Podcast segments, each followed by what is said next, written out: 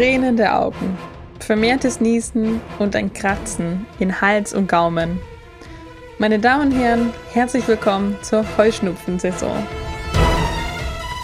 Allergien und Asthmaerkrankungen nehmen rapide zu. Was vor einer Allergie schützen kann, das ist das Leben auf einem Bauernhof. Genauer gesagt, ein Bauernhof mit Kühen. Zahlreiche Studien belegen, dass Kinder, die im engen Umfeld von einem Rinderstall aufwachsen, zu einem hohen Prozentsatz von Allergien, Asthma und Neurodermitis geschützt sind. Aber woran liegt das genau? Warum gerade Kühe? Diese Fragen konnte das Team des Interuniversitären Forschungsinstitut Messerli beantworten. Eine von ihnen heißt Isabella Pali-Schöll. Von ihr wollte ich genau wissen, ob es ein Wundermittel gegen Allergien jetzt also gibt. Mein Name ist Caroline Schmid. Legen wir los. Wissenschaftsradio. Das Forschungsmagazin auf Radio Radieschen. Hallo Frau Pali, schön, dass Sie sich Zeit genommen haben. Gerne. Wir sprechen heute über Allergien und was man dagegen tun kann. Zunächst mal habe ich mir überlegt, wir fangen an mit, was ist denn überhaupt eine Allergie? Also wie entsteht die? Jetzt ist ja dann auch gleich Heuschnupfensaison. Das ist ein Thema, was mich viele beschäftigt. Ja, und eine Allergie versteht man eine eigentlich unnötige Reaktion des Immunsystems. Das heißt, unser Immunsystem wehrt sich plötzlich, und das kann jederzeit im Laufe des Lebens passieren, bei jedem Menschen, bei eigentlich allen Säugetieren. Es wehrt sich plötzlich gegen etwas, das eigentlich harmlos ist.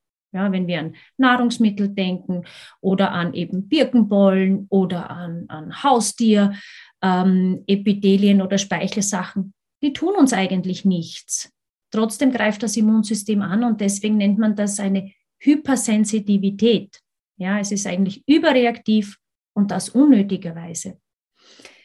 Ähm, wie gesagt, es kann jederzeit im Leben passieren. Es sind bestimmte Antikörper dafür verantwortlich, die sogenannten IgE-Antikörper. Mhm. Diese sind auch dann die Substanz, die im Blut herumschwimmen, an unsere Immunzellen kommen, also dort, wo es dann im Auge zu jucken beginnt oder im, im Mund, ähm, wo auch äh, die Lunge reagieren kann und so weiter. Und diese IgE-Antikörper, die sich im Blut befinden, die misst man beim Allergietest. Es gibt ja jetzt unterschiedlich. Also ich zum Beispiel bei mir in der Familie, wir sind vier Kinder. Zwei davon hatten wahnsinnig Heuschnupfen und zwei davon nicht.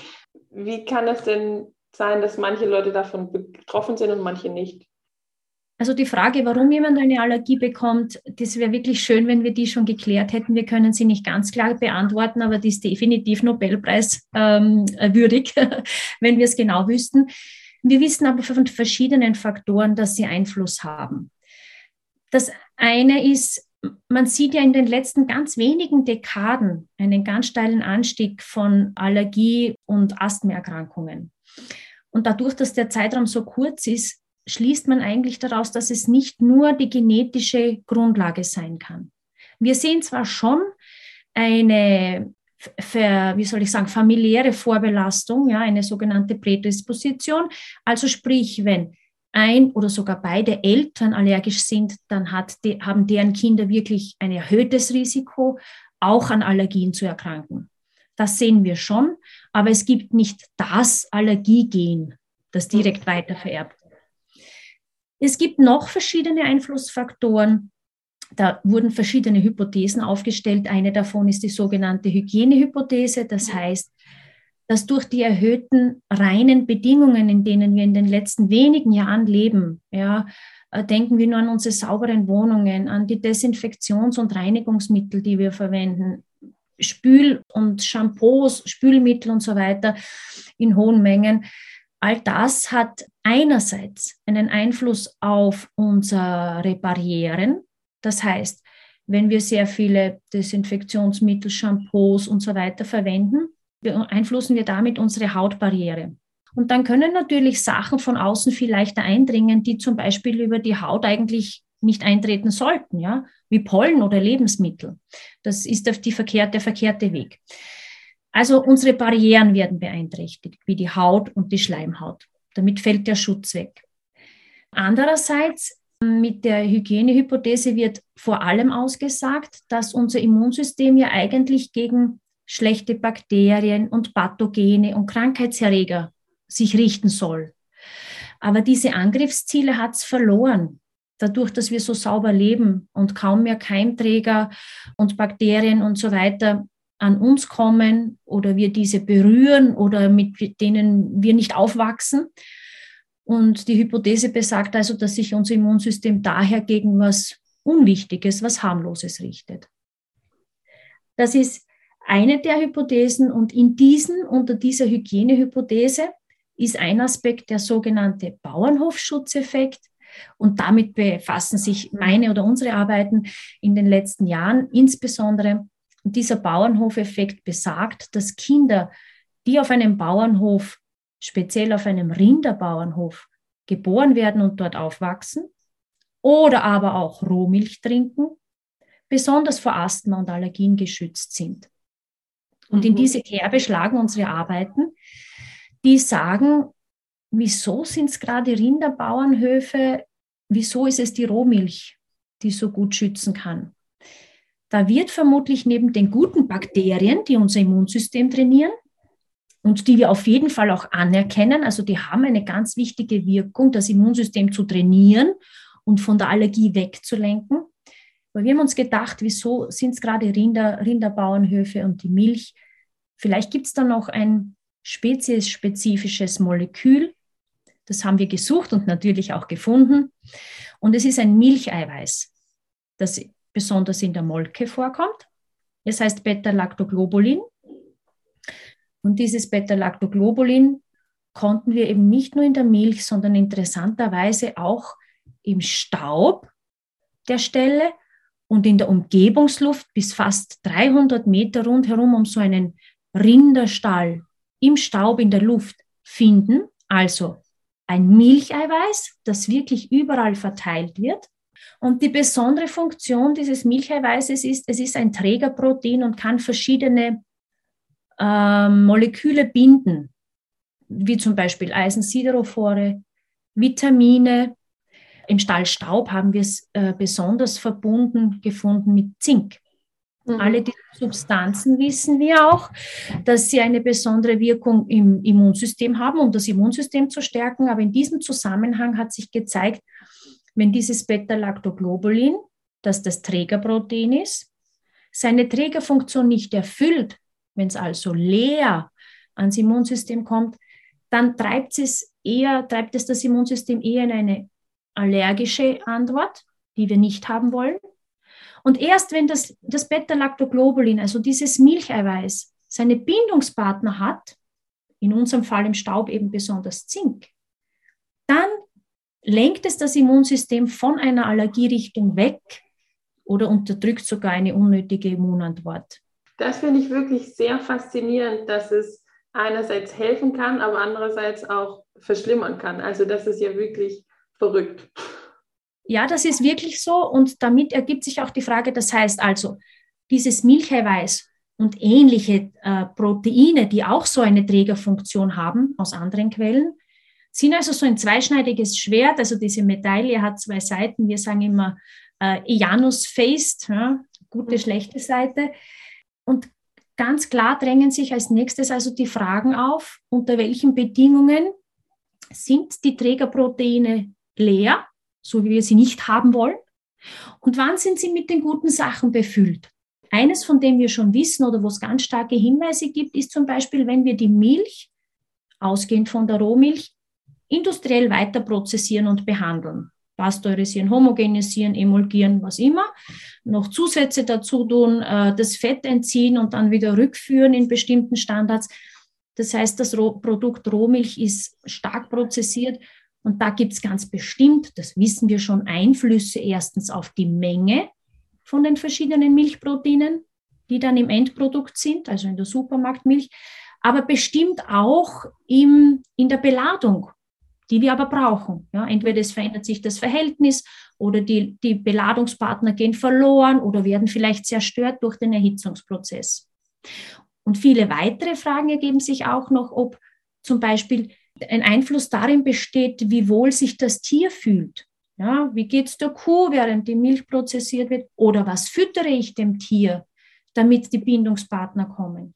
Noch einen Schritt weiter und wir heben das immer auf einen sogenannten One Health Level, also eine Gesundheit, wo einfach die Gesundheit der Umgebung, der Pflanzen, der Tiere auch einen Einfluss auf die Gesundheit des Menschen hat.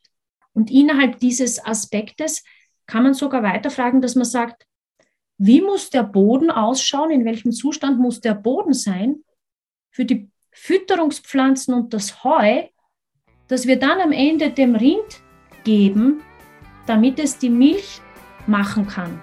Und wie schauen dann die Milcheiweiße aus? Und vermutlich hat das alles einen Einfluss.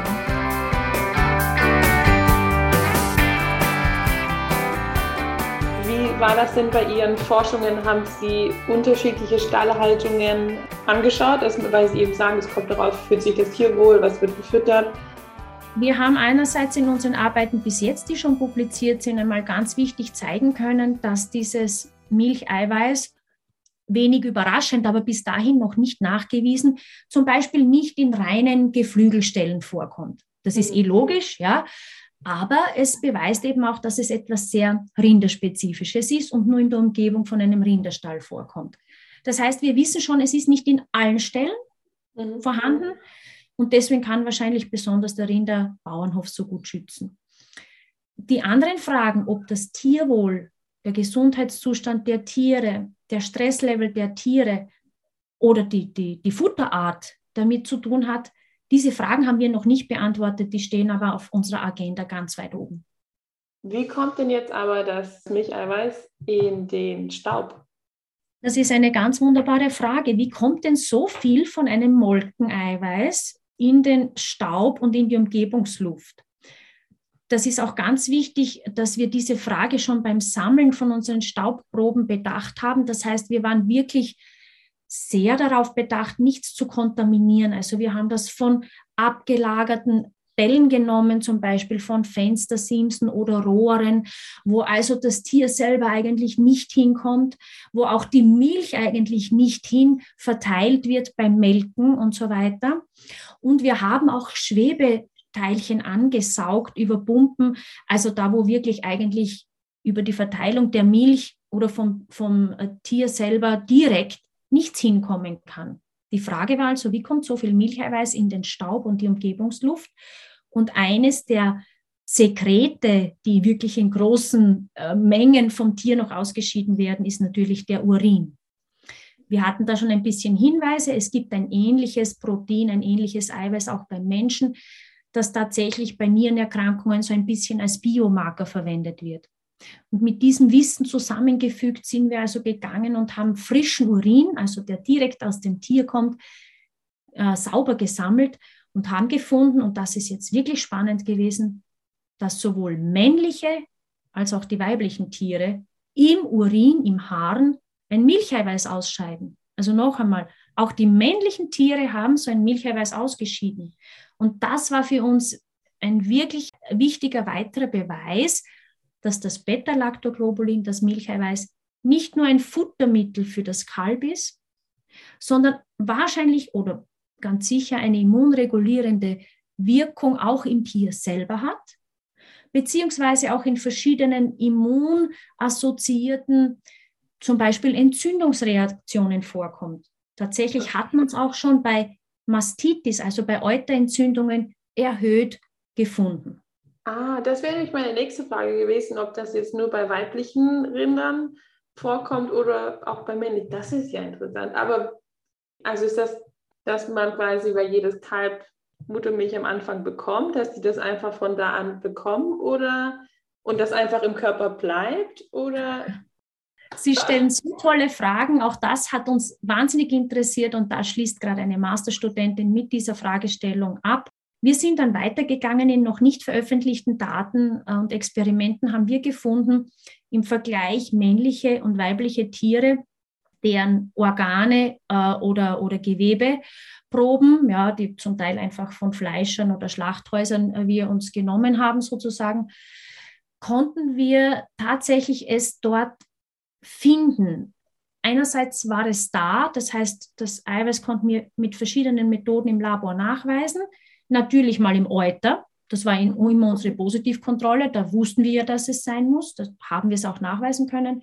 Wir sind dann noch einen Schritt weiter gegangen und es gibt eine Methode, mit der man sozusagen auch feststellen kann, ob es direkt der Produktionsort ist. Also nicht nur, dass es da ist, sondern ob es hier auch wirklich exprimiert und produziert wird.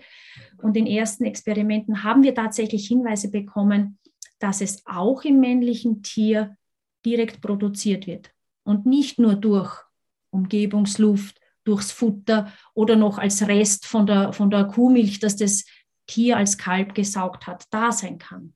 Jetzt haben Sie auch ein Mäuseexperiment gemacht. Wir haben diese die Funktion von diesem Milcheiweiß, das wir im Staub gefunden haben, haben wir einerseits im Zellsystem überprüft. Das heißt, wir haben von gesunden Spendern, die noch keine Allergie hatten, einfach Blutzellen genommen. Und die Immunzellen darin, die haben wir einerseits mit dem Milcheiweiß, das wir leer gemacht haben, absichtlich, also keine Liganden mehr dran, belegt und stimuliert über einige Tage und andererseits haben wir das Milcheiweiß absichtlich und kontrolliert mit Zink beladen. Wir wussten ja, das Milcheiweiß kommt im Staub mit Zink beladen vor. Unsere Frage daher, macht es jetzt einen Unterschied, wenn ein gesunder Mensch oder seine Immunzellen im Blut das Milcheiweiß leer oder mit Zink befüllt trifft? Und es hat einen frappanten Unterschied gemacht. Erstens waren, wenn das leere Milcheiweiß auf die Immunzellen getroffen ist, die, die Zellen viel aufgeregter, ja, so dem viel mehr proliferiert und Aktivität gezeigt. Und wir hatten schon erste Hinweise, dass diese Aktivität in die leider ungewünschte Richtung geht. Ja, also eher in eine Allergierichtung. Erst wenn es mit Zink beladen war, konnten wir also diese Aufgeregtheit, diese Proliferation der Immunzellen dämpfen. Die war viel niedriger. Und das, das, was sie noch gemacht haben, also sie waren nicht ganz stillgelegt, sondern umgelenkt, das war in eine Richtung weg von der allergischen Immunantwort.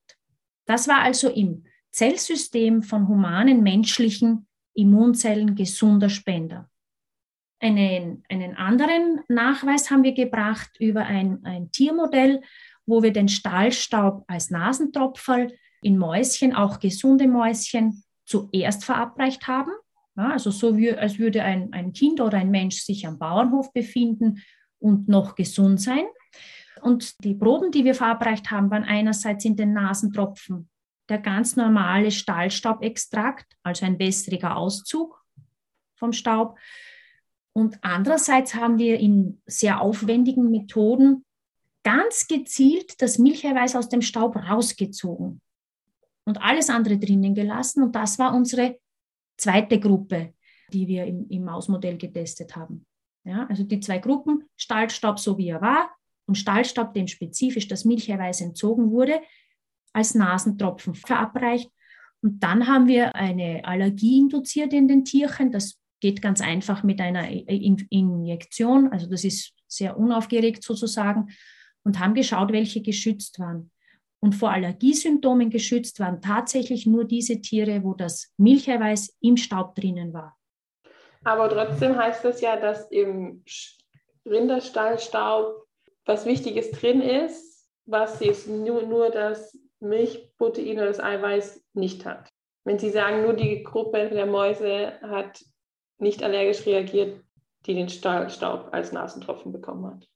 Also was wir wissen in den zwei Gruppen ist, das haben wir tatsächlich gemessen, ist, dass die Produkte der guten Bakterien, das nennt man auch Endotoxine, die sind einmal auf einem gleichen, sehr hohen Level. Das ist auch klar, ja, in Stahlstaub befinden sich einfach massenhaft bakterielle Produkte und gute Bakterien.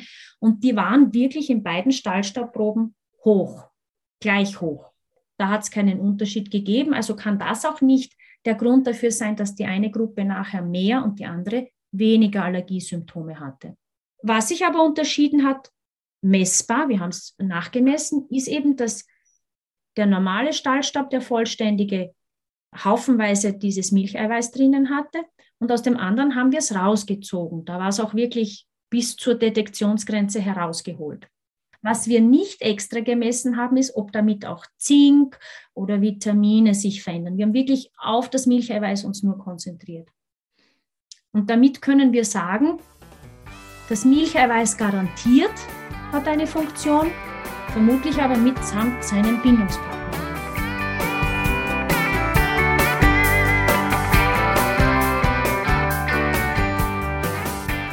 Jetzt stellt mir die wichtige Frage für mich selber, weil ich schon Allergien habe. Glauben Sie, das hilft quasi Menschen, die noch keine Allergie haben, sie davor zu schützen? Oder hat es auch die Möglichkeit, wenn man schon Allergien hat, diese wegzubekommen?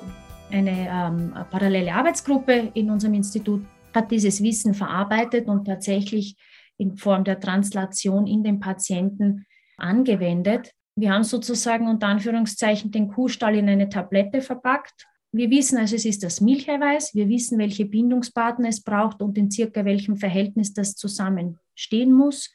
Das konnte man also in eine Lutschtablette unter Anführungszeichen pressen. Das kann man kurartig einnehmen. Es ist auch für Kinder geeignet. Man kann es als gesunder einnehmen für Prävention. Besonders äh, macht es Sinn, wenn es in der Familie schon Allergien gibt und der eine Mensch aber noch gesund ist sozusagen. Es gibt aber auch bereits publizierte Studien von der parallelen Arbeitsgruppe, die das in bereits allergischen Patientinnen, das eine war tatsächlich nur eine weibliche Gruppe von Birkenpollenallergikerinnen, als auch in Hausstaubmilbenallergikern eine Wirkung zeigt, auch wieder in der Allergiesymptomreduktion. Das ist ja total vielversprechend. Das cool. ist tatsächlich total vielversprechend. Das heißt, wir sind hier zwei verschiedene Schienen gefahren, was wir aus dem aus der Bedeutung von diesem Milcheiweiß als Trägerprotein gelernt haben. Das eine ist wirklich die Anwendung direkt im allergischen Patienten oder auch als Prävention im Gesunden.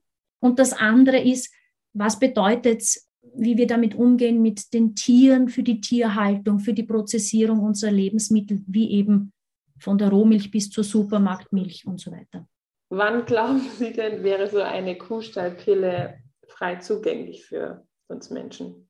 Tatsächlich ist sie schon am Markt und Sie können sie schon kaufen. Äh, ich möchte gerne produktneutral bleiben und auch keine Namen nennen. Mhm. Es gibt sie schon und sie ist rezeptfrei erhältlich.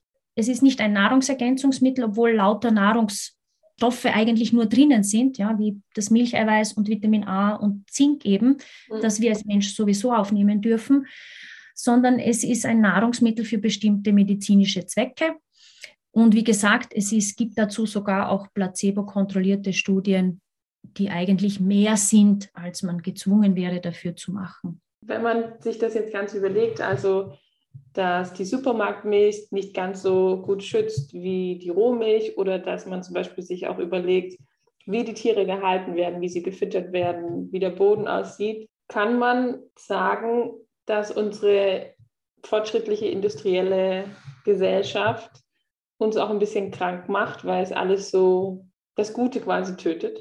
Ja, viele der Prozesse, die wir eingeführt haben, eben im Rahmen der Industrialisierung der großen Maßstäbe, die wir machen, alles muss sehr viel und auch sehr schnell produziert werden. Und es soll auch lange haltbar sein. Ja, das heißt, das ist ein wichtiger Aspekt. Selbstverständlich wollen wir keine Pathogenen und keine Krankheitserreger äh, in unseren Lebensmitteln haben. Also da haben wir einfach auch viel dazugelernt. Das heißt, wir machen viele Sachen hygienischer. Aber in Summe haben Sie wahrscheinlich mit Ihrer Frage recht, dass wir mit vielen dieser Prozesse, Tierhaltung, Lebensmittelverarbeitung, wenn wir an Allergien denken, uns nichts Gutes tun. Und es gibt tatsächlich auch Studien, wenn wir jetzt wieder den Bauernhof ins Auge fassen, die zeigen, dass traditionellere Rinderhaltung wirksam im Asthma- und Allergieschutz ist als hochtechnologische, industrialisierte, wenn man das da in diesem Zusammenhang sagen kann, Tierhaltung die Amish versus Hutterites, diese Bevölkerungsgruppen, die genetisch gleich sind, äh, geografisch jetzt in derselben Region wohnen, auch relativ den gleichen Lebensstil führen, mit dem einzigen Unterschied, dass sie einmal sehr konventionelle, traditionelle Tierhaltung betreiben, also oft noch mit der Hand melken, wenige Tiere haben und die Rohmilch trinken, versus die andere Gruppe, die das äh, in großem Maßstab hochtechnologisch betreibt. Und die Zahlen der Asthmaerkrankungen in diesen Familien unterstützen, dass die traditionelle Tierhaltung besser ist. Wahnsinnig spannend. Vielen Dank. Ich bin schon am Ende mit meinen Fragen. Das war ein sehr spannendes Interview und ich habe viel gelernt. Ja, vielen Dank. Wissenschaftsradio. Das Forschungsmagazin. Jeden Dienstag von 10 bis 11. Alle Infos unter radio-radieschen.at.